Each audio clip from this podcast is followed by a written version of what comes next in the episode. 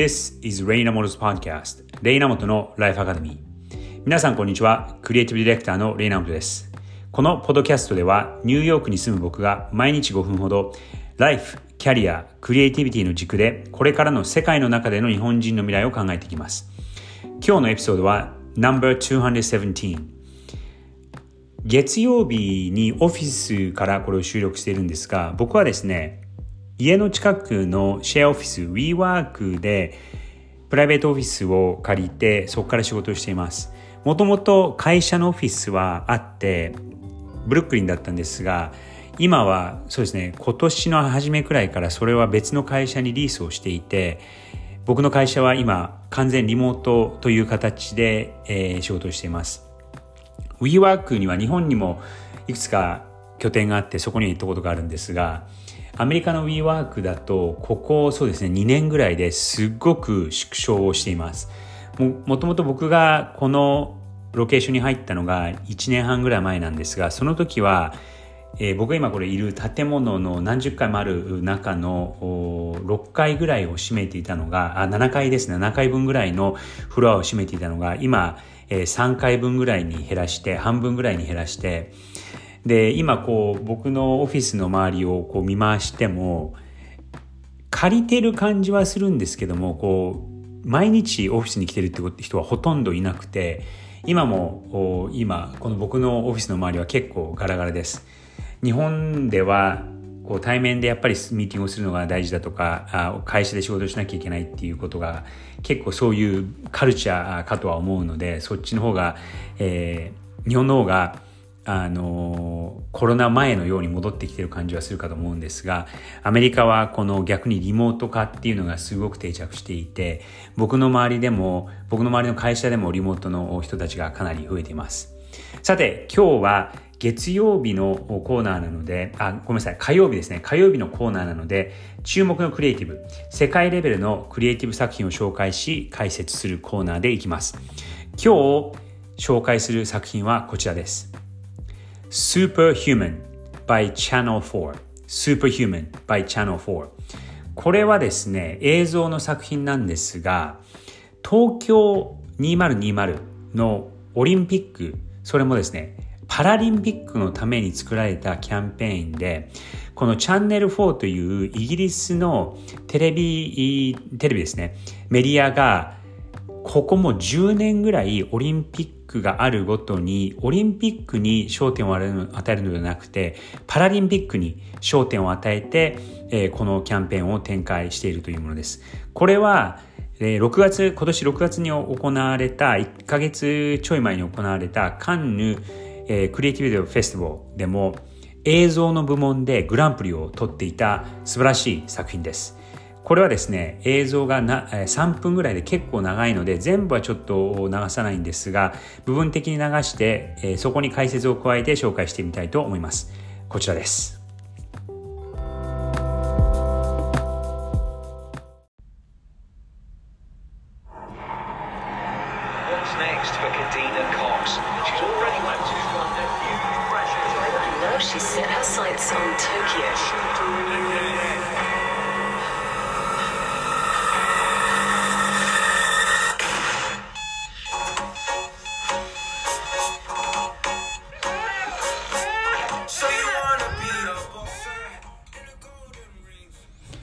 まず最初にそのカリーナ・カークスというパラリンピアンが真っ暗な暗闇の中で立っているシーンから始まります。いきなりそこで目覚まし時計が鳴り、目が覚めて、えー、いろんな人の朝が、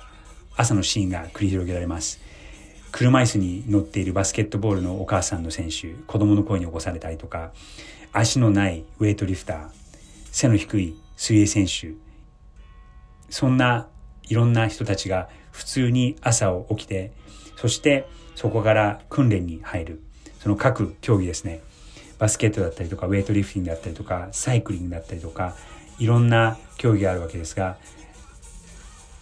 汗を流して、そして人並み以上の努力をしながら、スポーツに臨んでいく。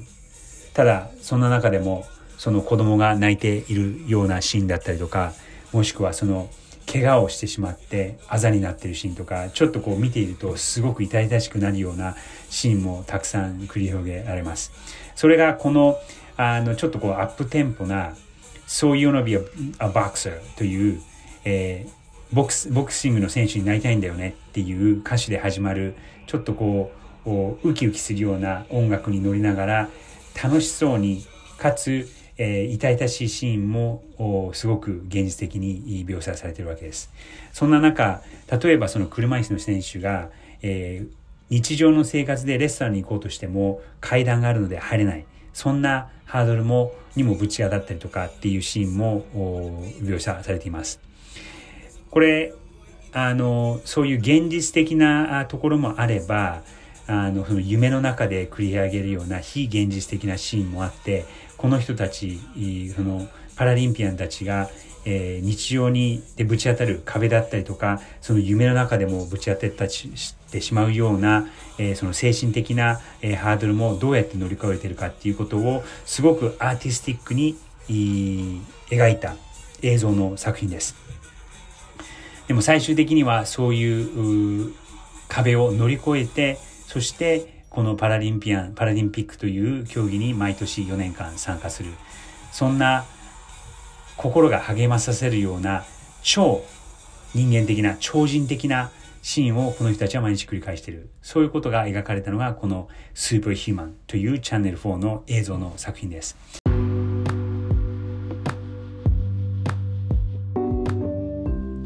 この作品は言葉は含まれていなくて映像で全てを見せている物語っている作品です。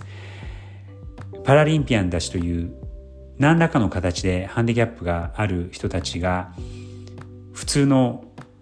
スポーツバスケット水泳ウェイトリフティングサイクリングスプリントいろんな形のスポーツに挑戦していく。そしてその訓練だけ試合だけではなくて日常的にぶち当たる壁ハードルなどもこう日々日々乗り越えてそしてただの人間ではなくスーパーヒューマンその超人的な存在であるっていうことを映像で物語っている。非常に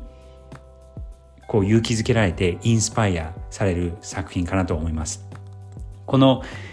映像作品のリンクは詳細に貼っておきますので、ぜひぜひ皆さんお時間のある時に見てみてください。きっとインスパイアされて勇気づけられるはずです。それでは今日の注目のクリエイティブのコーナーはチャンネル4によるスーパーヒューマンという作品でした。良い週をお過ごしください。Have a great rest of the week!